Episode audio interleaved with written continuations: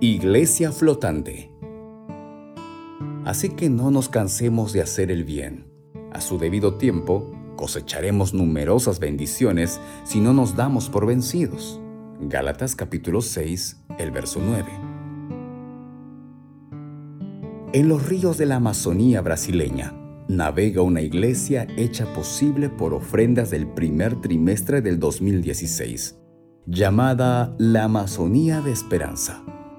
Esta embarcación de 27 metros de largo y 7.5 metros de ancho fue diseñada para ser el hogar de los misioneros y tiene un auditorio para reuniones de evangelización con capacidad para recibir 100 personas. La embarcación también funciona como base de apoyo para el Instituto de Misiones, que ofrece atención médica y dental a los habitantes de las riberas. La pareja de misioneros, Reno y Natalia Guerra, trabajaban en la iglesia flotante. Reno es pastor y también tiene un título de enfermería. Natalia es abogada. Actualmente ejercen su ministerio en la región sur de Rondonia, pero fueron los primeros en servir en la Amazonía de Esperanza entre 2017 y 2019. Entusiastas, cuentan las alegrías y las luchas que enfrentaron durante el periodo que trabajaron en los ríos de la Amazonía. La Amazonía de Esperanza es una respuesta a la oración, dice Reno. Hay miles de habitantes de las riberas que no tienen a nadie que se ocupe de sus necesidades. Al llegar a una comunidad, pasábamos mucho tiempo escuchando a las personas, tratando de entender por lo que estaba pasando y las dificultades que enfrentaban. Les preguntábamos sobre sus necesidades y cómo podríamos ayudar. En una ocasión llegamos a una comunidad extremadamente cerrada, dice Natalia.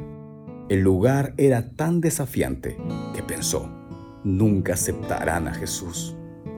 Cierta noche me estaba sintiendo muy triste y le dije a Dios, esto es tan difícil y estoy tan cansada.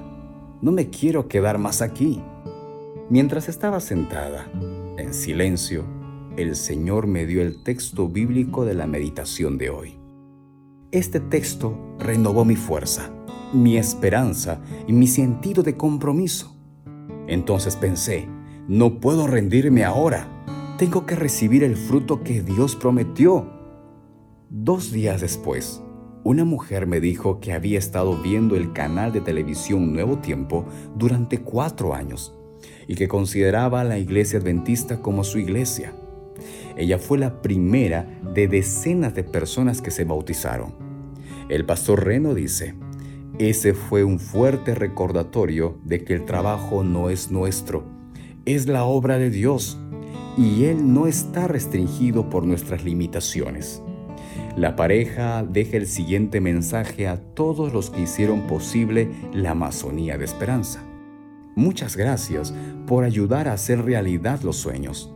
Hemos ofrendado para las misiones durante muchos años y somos testigos de cómo se utiliza este recurso. Servimos en un barco real que hace un trabajo real con resultados muy reales.